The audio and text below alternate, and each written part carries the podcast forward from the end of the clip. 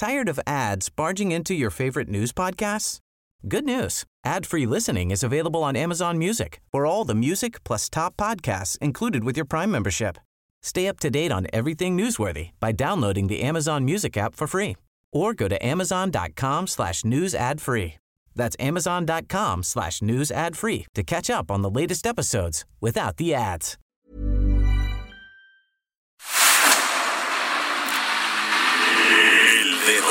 En la llaga.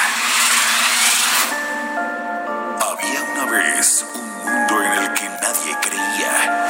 Un país de historias inexplicables. Una nación con personajes asombrosos. Santo Tomás tenía razón. Hay que ver para creer. México increíble. Las verdades que duelen. La voz de los que callan. El dedo en la llaga. Infórmate, diviértete, enójate y vuelve a empezar.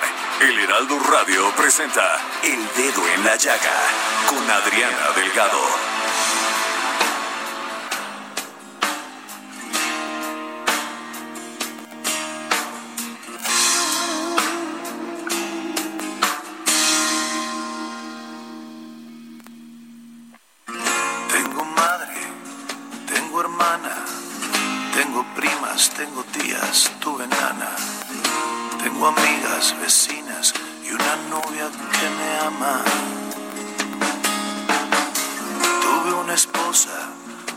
Abuelas. Mi sobrina Carolina es la princesa de este cuento que nunca se va a terminar.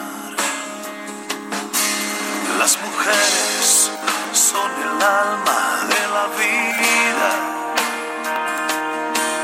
la caricia más perfecta son el ayer. Las mujeres la luz de mediodía, la razón de que este mundo no se acabe. Y aunque a veces nos aturden todo el día, son valientes y no merecen un cobarde. Sí, empezamos este dedo en la llaga de este miércoles 6 de mayo del 2020 con esta maravillosa canción de Reini Barba, Pégale a la pared.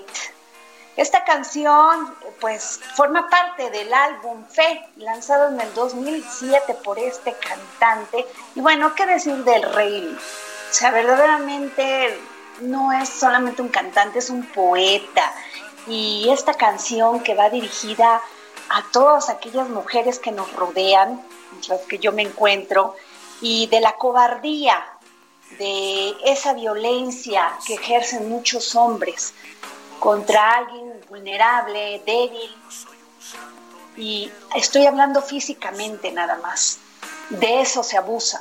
Y, de eso, y por ello salimos el 8 y el 9 de marzo a protestar de que ya no queríamos más violencia, que queremos ser respetadas no solamente en lo físico, en lo moral y en lo profesional. Y es así como empezamos este dedo en la llaga, porque además también, pues, viene el 10 de mayo, ese día donde celebramos a las mujeres que nos trajeron a este mundo y pues qué decirles, fíjense que, pero primero saludo a Jorge Sandoval. Muy buenas tardes, Jorge. Muy buenas tardes, Adriana Delgado. Qué interesante todo lo que estás diciendo, qué importante. Y, y es un mensaje que todos los hombres debemos de, de, de entender. Así es, Jorge, porque siguen creciendo la violencia contra las mujeres. Y te voy a dar un dato, Jorge. Hoy me dio mucha tristeza que el gobierno federal este, pues haya minimizado este crecimiento de violencia contra las mujeres cuando pues, la secretaria de Gobernación, Olga Sánchez Cordero, reconoció hace unos días que la violencia contra las mujeres ha incrementado, incrementado durante el confinamiento social y ello tiene parte de su explicación en la crisis económica, desempleo y hasta en la convivencia. La Red Nacional de Refugios reportó a su vez un incremento significativo de actos violentos contra ellas e indicó que durante el tiempo que lleva la contingencia sanitaria hay un 7.2% más detenidos por violencia familiar. Los gritos de auxilio de mujeres en el 911 también reportan un incremento del 23% de acuerdo con cifras del Secretariado Ejecutivo del Sistema Nacional de Seguridad Pública, que registraron 52.858 llamadas durante febrero y marzo para las... Por eso, la cifra subió a 64.858 el marzo, el promedio de llamadas de auxilio fue de 2.092 por día, por día, Jorge. Por su parte, el Consejo Ciudadano para la Seguridad y Justicia capitalino también registró un aumento, aumento del 24% en reportes de violencia familiar. Y tú recordarás que en estos micrófonos del dedo en la llaga, el fiscal de Nayarit nos dijo que lo que las llamadas que habían eh, tenido y las, las denuncias en el 75% habían sido por violencia intrafamiliar. Entonces, y, y en Oaxaca hay homicidios a veces de dos o tres veces al día, o llamadas o detenidos por violencia intrafamiliar. Creo que le dieron mal los datos al gobierno federal.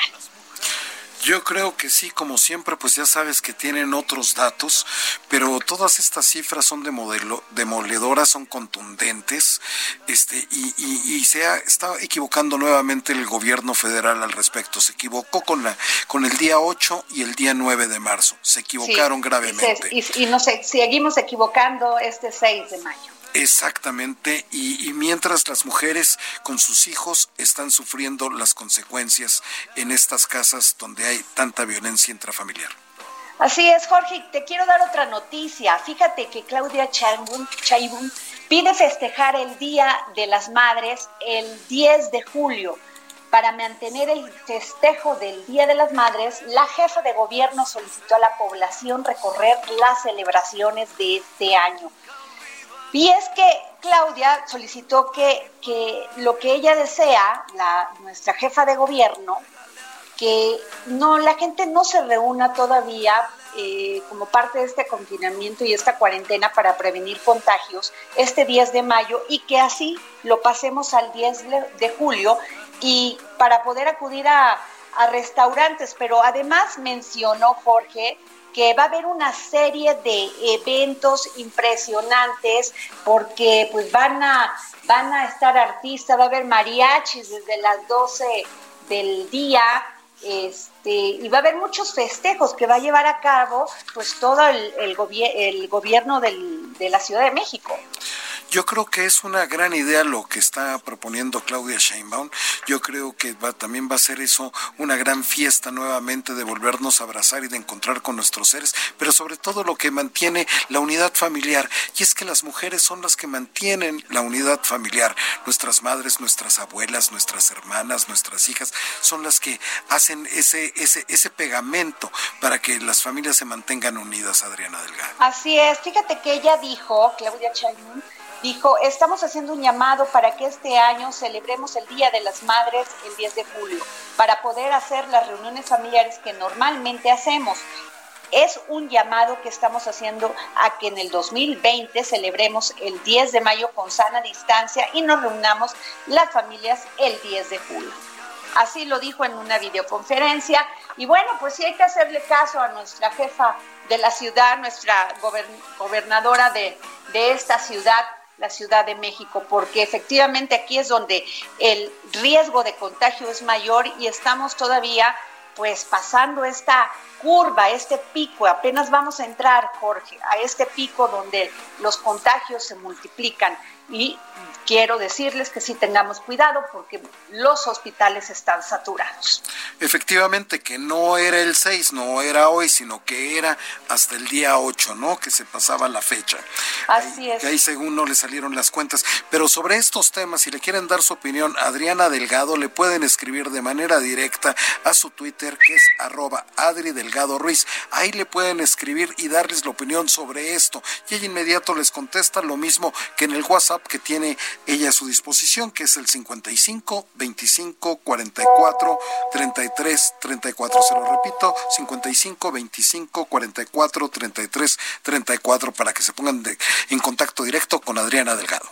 Muchas gracias, Jorge. Y déjame mandar un saludo un gran saludo a la familia Martínez Ángeles del ejido de San Lorenzo, Octeyuco, Gilotepec, en el Estado de México, porque son grandes radioescuchas del dedo en la llaga pues un saludo allá al, Estado de México. No lo repito porque creo que no lo voy a pronunciar bien, pero un saludo hasta el Estado de México. Lo muy bien, pero Teyuco, o sea, es, es, muy fácil. Porque, y ahí quiero mandarle un gran saludo también a María, a Petra, a Miguel y a sus tres hijos.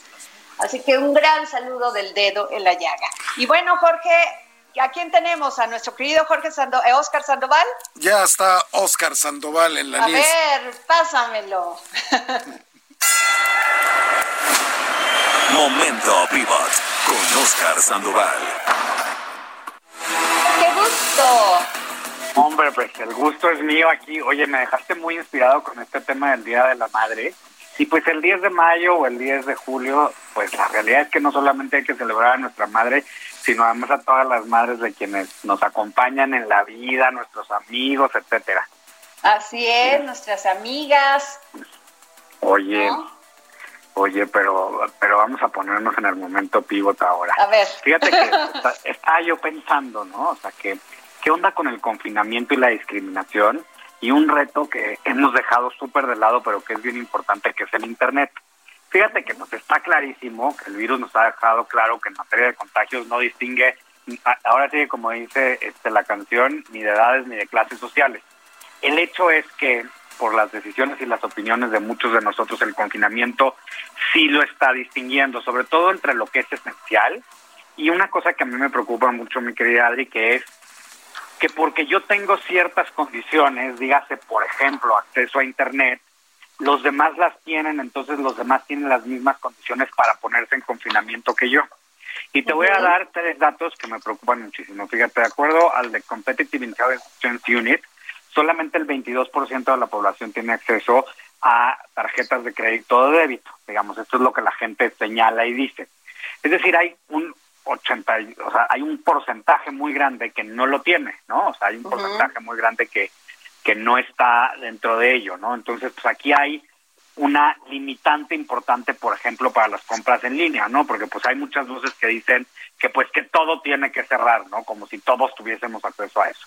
El otro es que solamente, de acuerdo a la encuesta nacional sobre disponibilidad y uso de tecnologías de la información, cuatro de cada diez hogares en, áreas rurales tiene conectividad y fácil uso de Internet, ¿no? O sea, como si, pues digamos, lo, las remesas que mandan eh, las, las personas que están sobre todo en Estados Unidos, pues las pudieran cobrar simple y sencillamente, ¿no? O sea, se nos olvidan esos esos esos detalles, ¿no? Entonces, al final hay una reflexión que queremos poner en el dedo en la llaga, que es que yo tenga acceso a ciertas cosas me da este derecho a creer que todos los demás las tienen y que los demás no tienen que salir, porque cada vez son más las voces que dicen que por qué la gente está en la calle y demás, ¿no?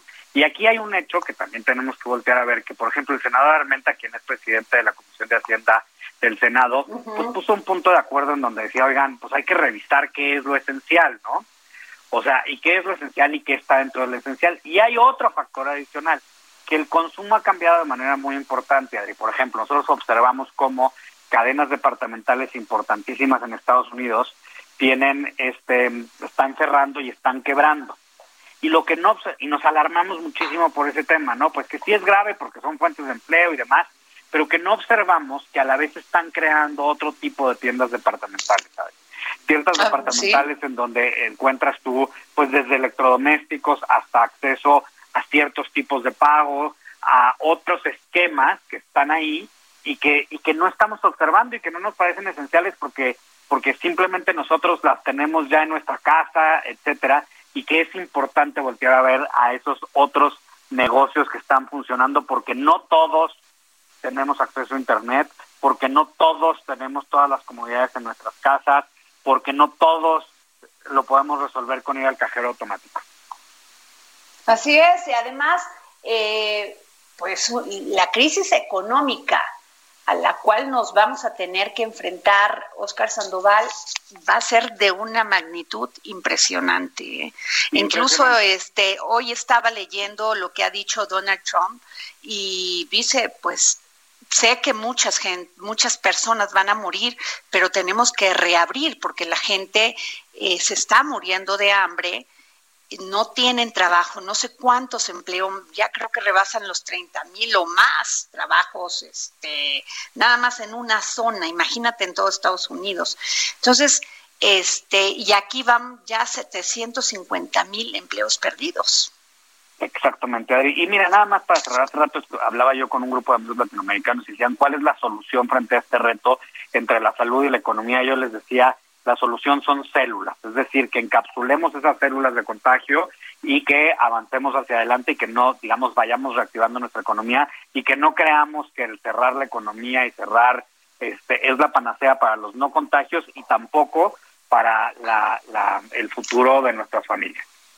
Así es, Oscar. Pues este, no te me vayas, al ratito quisiera regresar porque quiero platicar un tema contigo que este más adelante llevaremos eh, a cabo aquí en el dedo en la llaga, ¿sí? Encantadísimo de la vida. Por favor. Y bueno, les cuento que ayer, pues, se han suscitado los debates por esta decisión de la COFESE, la este sobre sobre de acuerdo con esta decisión de, de, la, de la FESE, él dice que el gobierno federal considera que la generación intermitente de las centrales eólicas y fotovoltaicas no, fotovoltaicas afectan la confiabilidad del sistema eléctrico nacional en su eficiencia, calidad y continuidad al sistema eléctrico, por lo que durante la pandemia del coronavirus las plantas fósiles como termoeléctricas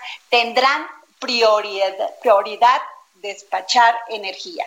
Y bueno, ayer hubo un punto de acuerdo que donde exhortan lo presentaron la diputada Dulce María Sauri Riancho y el diputado Enrique Ochoa Reza a nombre de diversos integrantes del grupo parlamentario del Partido Revolucionario Institucional. Y dice, el proposición con punto de acuerdo de urgente y obvia resolución porque por el que se exhorta a la Secretaría de Energía y al director general del Centro Nacional de Control de Energía, SENACE, a modificar el acuerdo para garantizar la eficiencia, calidad, confiabilidad, continuidad y seguridad del sistema eléctrico nacional con motivo del reconocimiento de la epidemia de la enfermedad COVID-19 para que se respeten los derechos de los permisionarios de generación de, energía mediante fuentes renovables, se eviten tratos discriminatorios a las centrales de generación solares y, y eólicas y se evite la aplicación de medidas que generen competencia desleal. Y es por eso que tenemos al diputado Enrique Ochoa Reza, secretario de la Comisión de Energía en la Cámara de Diputados, pues para que nos diga qué va a pasar con esto, e, este diputado. Muy buenas tardes. Adriana, muy buenas tardes. Pues es un tema muy preocupante que el SENACE haya establecido un acuerdo para lastimar a las energías renovables y para prevenir que puedan entrar en funcionamiento nuevos parques solares y eólicos en distintos estados de la República.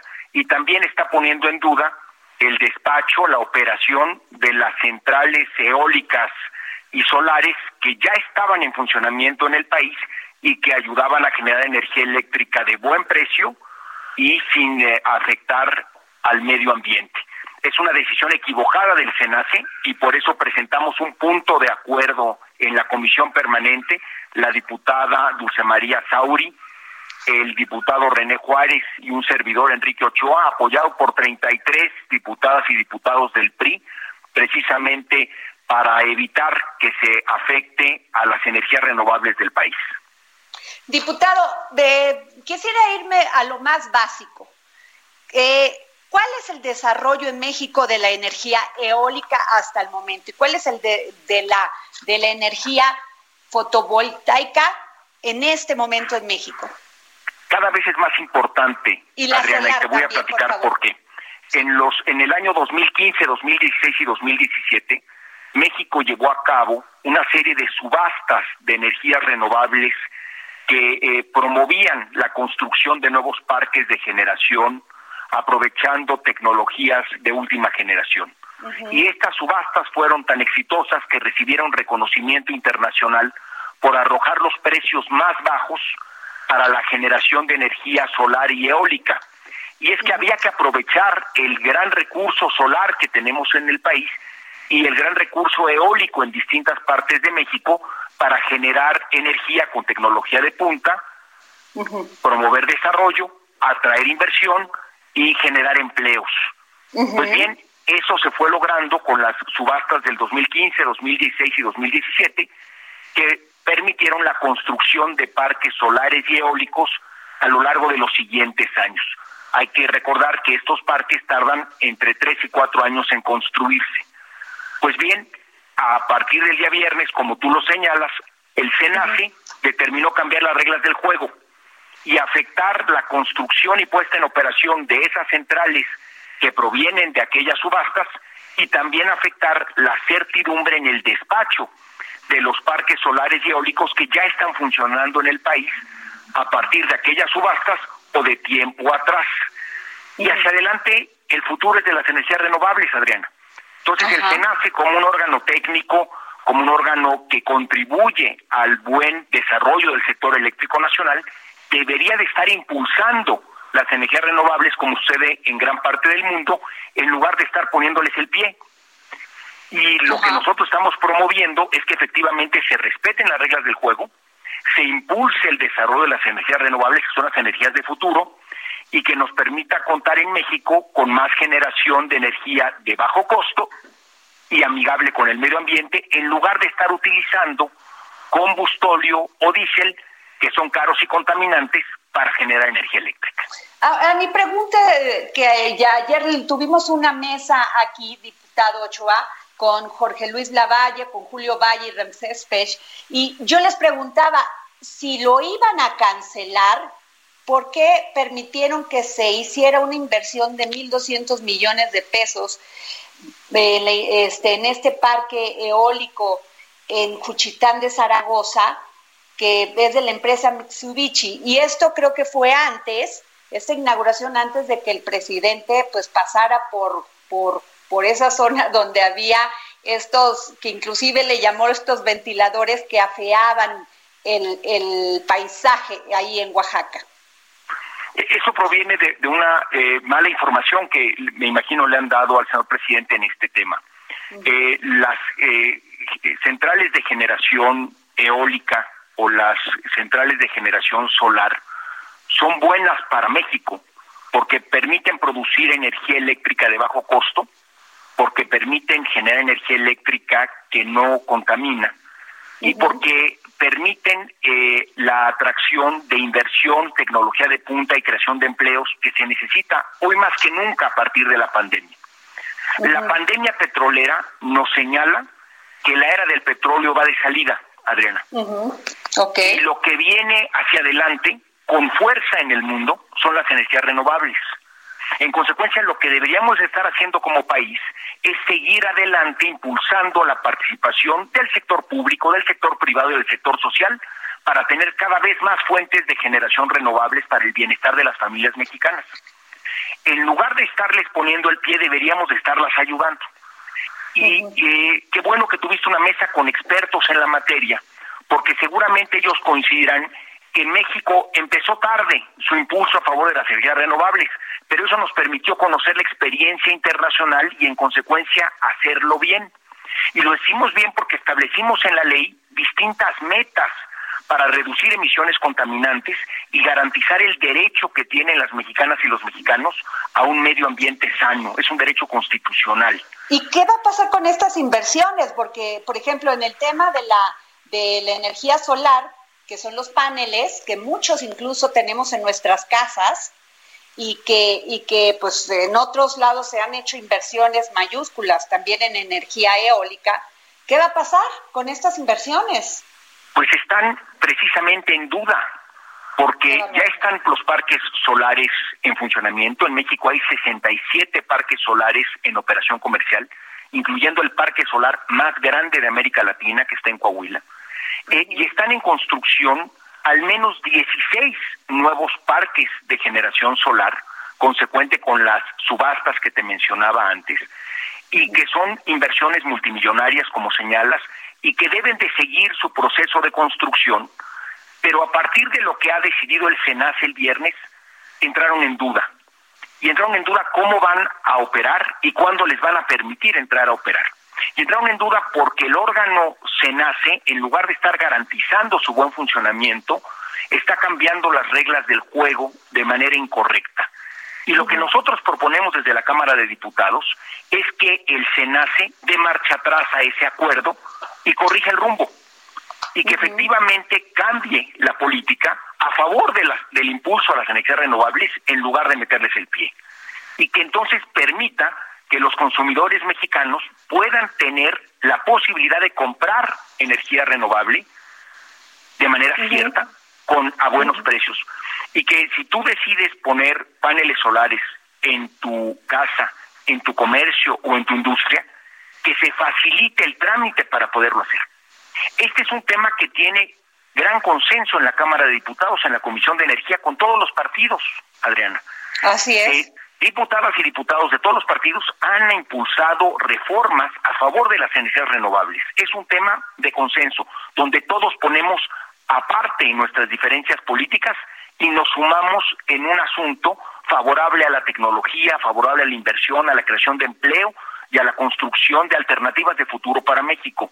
Lo sorprendente es que el SENACE, en un contexto de pandemia eh, petrolera y de pandemia por el coronavirus, tome eso como pretexto para afectar a las energías renovables, cuando en otros países del mundo, por el contrario, se les está impulsando aún más. Eso es lo que no entiendo, diputado Enrique Ochoa Reza. ¿Por qué tiene que, qué tiene que ver el, el COVID-19 con, con las energías renovables? Nada. No entiendo. Es una distorsión de parte del SENACE que en el documento eh, al que nos hemos referido se hace bolas no explica de manera clara y te diría que en algún sentido hasta miente, porque le echa la culpa a las energías renovables de afectaciones en la red de transmisión del país que no tuvieron nada que ver y que en otros momentos del tiempo, cuando esas afectaciones e interrupciones se dieron, la explicación que dio el propio SENACE fue completamente distinta. Y ahora, en este acuerdo que emitió el viernes, ha establecido elementos mentirosos que no tienen nada que ver con la pandemia para afectar a las energías renovables. Y esto es contrario a lo que han hecho otros países del mundo, que en el contexto de la pandemia, cuando ha bajado la demanda de energía eléctrica de los países, porque estamos eh, con una economía eh, en casa donde no se está desarrollando ampliamente el consumo de energía eléctrica, pues eso le ha dado a otros países y le debe de dar a México más grado de libertad para operar el sistema eléctrico e incorporar más paneles solares, más aerogeneradores de energía eólica, más parques fotovoltaicos que permitan generar más con fuentes renovables. Y aquí en México parece que vamos en el sentido contrario a la historia. Y estamos entonces encontrándonos que el SENACE ha tomado una decisión contraria a lo que todos los otros sistemas eléctricos en países desarrollados han estado haciendo. Ahora, diputado, ¿cuál es la argumentación de ellos para seguir utilizando el combustóleo, que además es altamente tóxico? O sea, ¿cuál es la justificación? Es una mala justificación, pero la voy a explicar. Ellos sostienen que un sistema eléctrico con fuentes renovables tiene un problema de intermitencia. ¿Qué quiere decir esto? Eh, el, no todo, durante el día eh, el sol puede ocultarse porque esté nublado o, llueva, o en la noche pues obviamente no se puede generar con los paneles solares. Eso arroja intermitencia en la generación de energía eléctrica. El viento no tiene palabra de honor, puede cambiar la intensidad con la que sopla y en consecuencia también la energía eólica puede ser intermitente. Sin embargo, todos nosotros quienes estamos en este programa y quienes nos escuchan desde sus casas o su transporte, efectivamente usamos energía eléctrica mañana, tarde y noche por igual. En consecuencia, necesitamos asegurarnos que el sistema tenga energía de respaldo para cuando el viento deje de soplar o para cuando pase una nube o se haga de noche. Eso lo enfrentan todos los sistemas eléctricos del mundo y la manera es tener un respaldo. El respaldo que ha sido el más usado es el gas natural. El gas natural es económico y es amigable con el medio ambiente y con eso puedes generar energía eléctrica de respaldo mañana, tarde y noche por igual. Pero aquí en México, con esta decisión del SENACE, parece que se está impulsando no el uso de gas natural, sino el uso del combustóleo. El combustóleo es un chapopote negro que genera energía eléctrica cara y contaminante, pero que es la basura que emiten las refinerías de Pemex y que ya no tienen a dónde vender. Antes se la vendían al transporte de buques marítimos, pero hay una nueva regulación internacional que prohíbe el uso de ese combustible en buques precisamente por el alta eh, contaminación que genera. Y como se prohibió la comercialización en buques de combustóleo, le sobra a Pemex combustóleo. Y ahora lo que parece que están haciendo es mandarlo, mandarle ineficiencia de Pemex para que la consuma la Comisión Federal de Electricidad y queme combustóleo para generar energía eléctrica cara y contaminante, sacrificando las energías renovables, sacrificando la salud de la población, sacrificando las finanzas de la CFE porque va a tener que pagar más por obtener menos. Entonces es pues una política equivocada.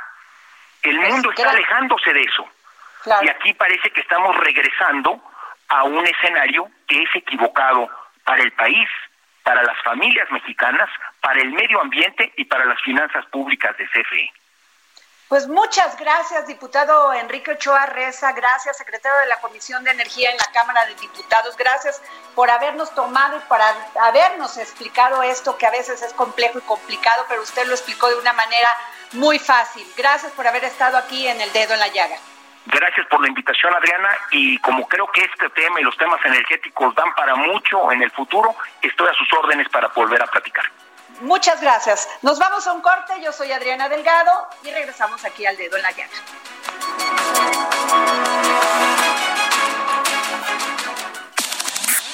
Sigue a Adriana Delgado en su cuenta de Twitter. Arroba Adri Delgado Ruiz. Además, te invitamos a enviar tus opiniones y comentarios en texto o por mensaje de audio a través de WhatsApp al 55 2544 3334. Y si quieres escuchar El Dedo en la Llaga de El Heraldo Radio, en cualquier momento y donde quiera que te encuentres, descarga el podcast disponible en Spotify y iTunes. Escucha la H, Heraldo Radio.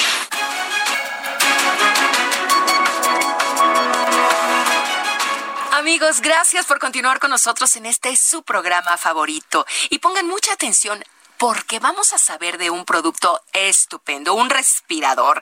Ese respirador que nos va a filtrar todo, todo lo que tiene que ver con el aire bueno. ¿Cómo estás, Adri Rivera Melo? Adelante. Así es, Moni, muy bien, muy bien, muchas gracias. Pues tengo aquí en mis manos precisamente el respirador NB95, que filtra el 95% del aire, porque tiene tres capas de filtración de alta eficiencia. Son termoselladas. Es importante recalcarles a todos nuestros amigos que este respirador no utiliza ni grapas ni pegamento, por lo cual, pues no se te, no se te rompe para nada, al contrario. Buena calidad. Buena calidad se ajusta a todo tipo de cara y crea un sello hermético. Y por ser un producto, porque es un producto de uso profesional, de uso hospitalario, únicamente lo van a poder conseguir si marcan, voy a dar el teléfono de una vez, al 800 2305 mil. Y la promoción, les voy a dar la promoción. Para mamás. Seguro que es para mamás. Venga. Ya se acerca el 10 de mayo. Van a obtener un paquete de 10 respiradores NB95 a precio de costo más gastos de envío y si pagan con tarjeta bancaria de débito de crédito van a recibir adicionalmente un respirador NB95 especial con un mensaje de cariño para ellas. Ay, qué bonito otra vez la promoción y el número, porque en este momento yo sé que muchos hijos, muchas parejas, muchas mujeres vamos a marcar. Definitivamente, les estamos ofreciendo que se lleven un paquete con 10 respiradores NB95 precio de costo y si pagan con tarjeta bancaria de débito de crédito, les vamos a enviar gratis un respirador NB95 adicional, pero con un mensaje de cariño, de amor para ellas. necesitamos a la puerta de su hogar, no salga y además nos cubre perfectamente el 95% del aire y tiene tres capas, ¿verdad? Así es, y repito, el número es el 800 mil. No acepte imitaciones. Así es que gracias, Adri. Gracias. Hasta pronto, amigos. Continuamos aquí. Regresamos aquí al dedo en la llaga y fíjense eh, que la violencia nos costó el 21% del PIB. Durante el 2019, el impacto económico generado por la violencia en México ascendió a 4.57 billones de pesos, una cifra que equivale al 21.3 del Producto Interno Bruto y ocho veces la cantidad que se invierte en salud pública y seis veces la inversión en educación. Esto lo señaló el séptimo informe del Índice de Paz 2020, elaborado por el Instituto para la Economía y la Paz dirige Carlos Juárez Cruz. El estudio proporciona una medición integral de los niveles de paz en México a través de un cálculo con indicadores de costo directo para el sector público y privado. Por ejemplo, en el caso de un homicidio se calcula el costo de la investigación y persecución de los agresores, el costo del gasto funerario para la familia y la pérdida de la productividad que potencialmente pudo haber generado esa persona. También se toma en cuenta el impacto por gasto en seguridad y protección para privados y la pérdida de inversión en la zona de en específico. O sea, y así tenemos cifras y cifras que nos cuestan y que no solamente nos cuesta investigar, perseguir a los delincuentes, y este, sino también pues todo lo que dañan con ello y además también nos cuesta la impunidad. Y es por eso que tenemos a Alejandro Ope, muy amigo aquí del dedo en la llaga, un gran analista de seguridad. Muy buenas tardes, Alejandro. Buenas tardes, Adriana. Buenas tardes, Victoria.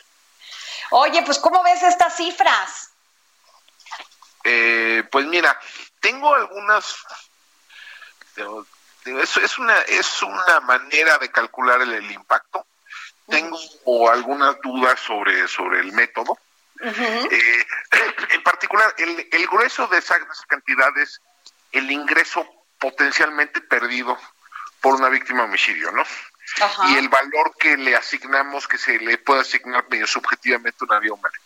Eh, entonces, eso, eso es lo que abulta los costos. Eh, pero sí, de, cualquier manera, el impacto que tiene la, delincuencia y el delito, la violencia en las eh, eh, en las eh, en la economía es enorme. Mira, el, el, INEGI realiza una encuesta al año que se llama la encuesta nacional de victimización eh, y percepción de la seguridad pública. Ellos estiman ahí el impacto al eh, directos, los impactos directos del, de la delincuencia en 1.5% del PIB. Con eso, ¿qué incluye eso? Incluye pues lo que la, la, la, cantidad perdida por las familias, ¿no? por, un robo, por una, por una extorsión, por un secuestro. Eh, la, eh, el impacto de, en, el, sistema de salud. ¿No? El, eh, el, impacto en el sistema de salud y el um, y tercero tercero las medidas defensivas lo que hace la gente para protegerse pone rejas pone alarmas pone pone eh, rejas, alarmas, eh, cámaras, sensores, etcétera. Claro. ¿no? Eh, esos son, nada más esos tres componentes, 1.5% del PIB. Para ponértelo en pesos y centavos, eso en 2018 fueron 102 mil millones de pesos. Híjole. Eh, y ahora súmale lo, que hacen las empresas. Claro. Las empresas, más o menos en la misma, digo, es otra encuesta, la encuesta nacional de victimización de empresas, pero ahí se calcula como en 62 mil millones. Entonces sumas familias y empresas, estamos hablando de 160, 180 mil millones de pesos al año. Eh, al año entre lo que perdemos y lo que hacemos para defendernos. Y eso, digamos, son nada más costos directos. Mediciones como las que hace el Instituto para la Economía eh, y la Paz eh, miden algunos efectos indirectos, algunas pérdidas de bienestar indirectas, ¿no? que son, que ciertamente existen, son difíciles de ponerle pesos y centavos, ¿no? Por ejemplo, no dejar salir a tus hijos a, a, jugar en la calle es una pérdida de bienestar, ¿no? claro. No, eh, no atreverte a ir al cine un, un, un, un viernes en la noche porque tienes miedo a que te asalten, pues es una pérdida de bienestar, ¿no? Eh, y como esos hay muchas cosas, ¿no? Muchas, muchas cosas que nos cambian, nos cambian nuestro comportamiento, la delincuencia, eh, y pues eso nos, nos empobrece ¿no? en, más de un sentido. Entonces sí, es, es enorme. Olvidémonos del, del, del, dato, ¿no? Del dato este enorme que tienen los del Instituto para la Economía y la Paz, pero lo que sí es cierto es que es, es hay un impacto muy importante. Lo cual, digo, deja de ponerte, hay algo alentador en ese dato. Eso significa que cualquier inversión en materia de seguridad se paga sola. Ok. O sea, es decir, cualquier mejora en las policías, los jueces, etcétera, se pagan solas. Ahora, Alejandro, eh, también hay tipos de violencia que afectan significativamente los niveles de paz en México y cada uno requiere un conjunto diferenciado de respuestas de política pública para ser atendida. Por ejemplo, los conflictos de los cárteles y delitos relacionados con drogas, que obedecen a dinámicas distintas de la violencia política, la violencia oportunista y la violencia interpersonal. ¿Tenemos políticas públicas en este sentido? ¿Bien diseñadas? Mm, no, déjame ponértelo así. Yo creo que, a ver, si tú, si tú plantearas eh, a ver, ¿qué tipo de violencia quieres, quieres disminuir? Eh, no, hay, no vas a encontrar en los planes y programas de la administración pública eh, una, una propuesta específica, ¿no? De reducción de violencia o de reducción, por ejemplo, de homicidios eh, o de homicidios específicos, ¿no?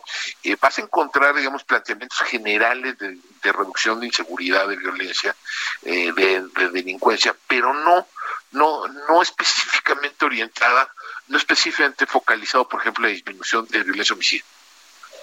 Eso sí, salvo un par de excepciones, no te lo vas a encontrar. Ok. Oscar Sandoval, estás en la línea. ¿Quieres aquí estamos, aquí estamos. preguntarle algo a Alejandro? Sí, Alejandro, ¿cómo estás? Oscar Sandoval. Hola, Oscar. La pregunta es, aquí, muy bien, gracias. Estamos siempre hablando acerca de los costos, acerca de lo que se hace y no se hace parte de las autoridades. Eh, y al final, pues muchos de los costos los pagamos nosotros como por ejemplo lo que decían ahorita ustedes de eh, poner, que no, tus hijos no puedan salir a jugar a la calle o en el parque. Pero independientemente de esto, y tú como un gran conocedor, es decir, yo además tengo un costo adicional en mi vida por pues la inseguridad que hay. ¿Qué podemos hacer uno para disminuir los costos y contribuir en este tema pues que dirán lo que pero cada día se siente más? O sea, ¿qué eh, acciones puedo yo hacer desde, mi ámbito? Mira, porque...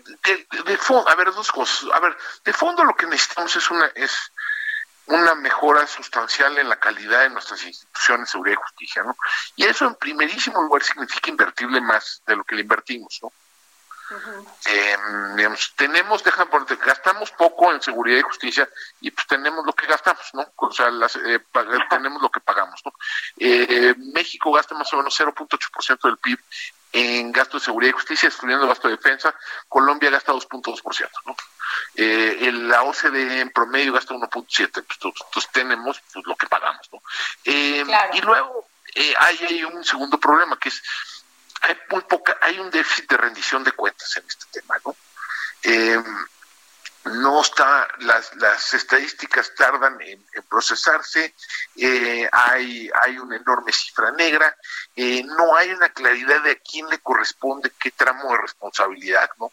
Por ejemplo, déjame ponértelo así. Si a una persona la asaltan en, eh, en, un, en un transporte público, en un municipio gobernado por el PRI, en un estado gobernado por el PAN, cuando el gobierno federal es de Morena, ¿a quién le echa la culpa? ¿Quién es responsable de ese asalto? el gobierno municipal, el gobierno estatal, el gobierno, el gobierno federal. Y pues no hay mucha claridad porque la, no, hay una, no hay una distribución clara de competencias. Eso sí es cierto. entonces, entonces eso sí genera, digo, nos genera un déficit de rendición de cuentas, ¿no? Entonces yo creo que esos son dos, dos, dos, puntos donde yo creo que se podría ir trabajando. Eh, uno, resolver el problema de competencias, describir con mucho más precisión en la ley, en la constitución, en los programas, en los proyectos, qué le toca a cada quien y para además exigir a que, que, esa, que esa autoridad en específico haga su parte. Y segundo, eh, yo, ir resolviendo de manera sistema, sistémica, de largo plazo, el problema financiero, presupuestal de la seguridad. Si pudiéramos ir trabajando en esos dos, en esos dos sentidos, ¿no? De, de manera gradual, etcétera, yo creo que empezaríamos a ver mejorías en plazos relativamente cortos, ¿no? Eh, este, regresando al tema, ¿no? Es decir, invertirle un poquito más en, materia de seguridad, dado el costo, los costos monumentales que este problema le genera al país, son, son muy pequeños.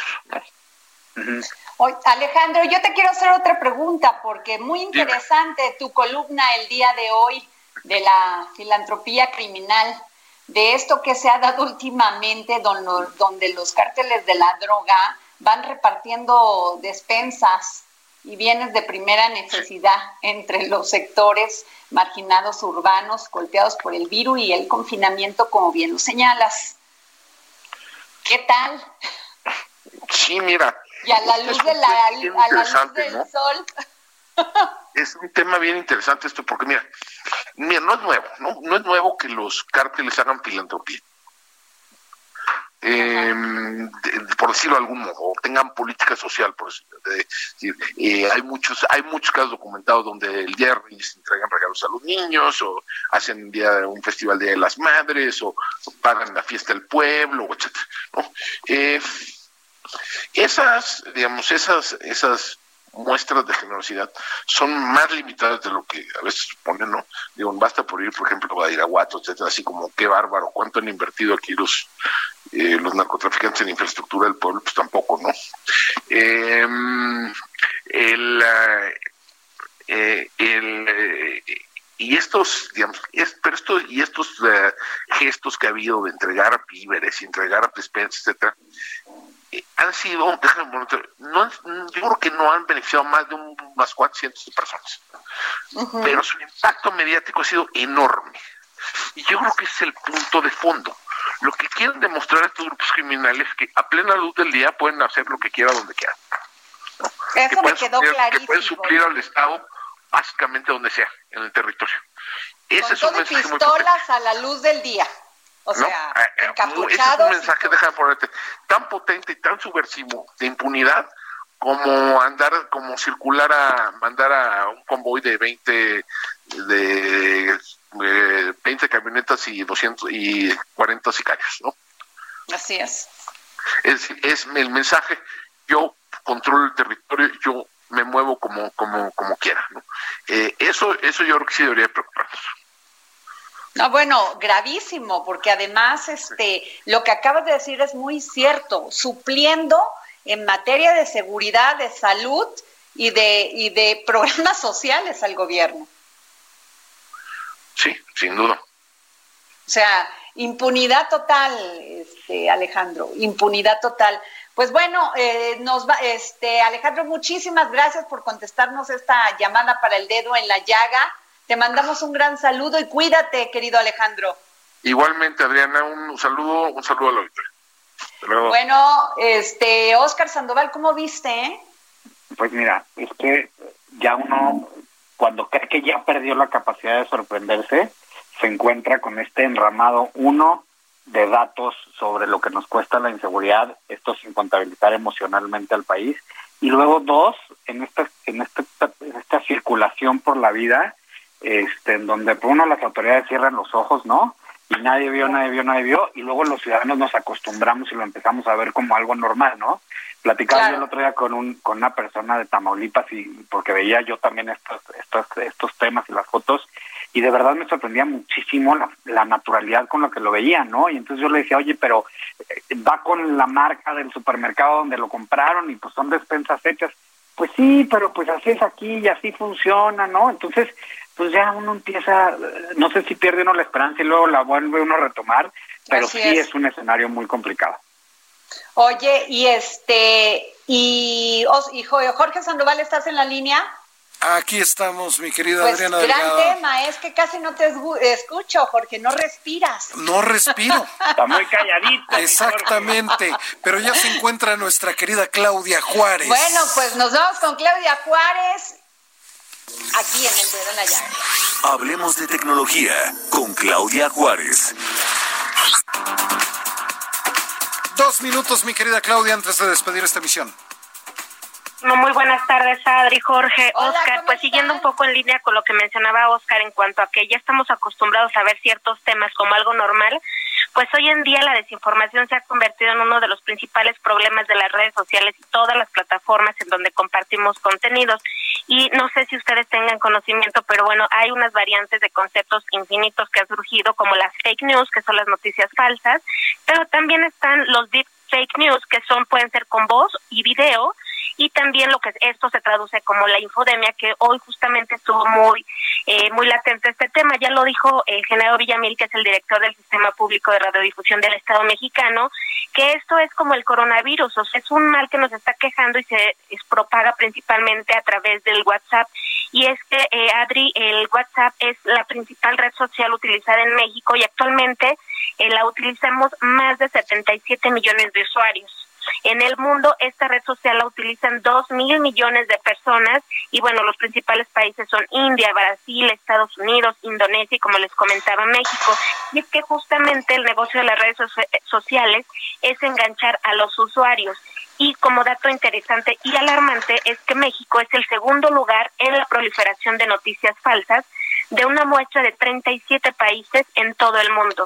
Para eso los mexicanos nos pintamos solos. Entonces, pues las noticias falsas son un fenómeno que demanda ciertamente tener una cultura digital sólida con base en un pensamiento crítico.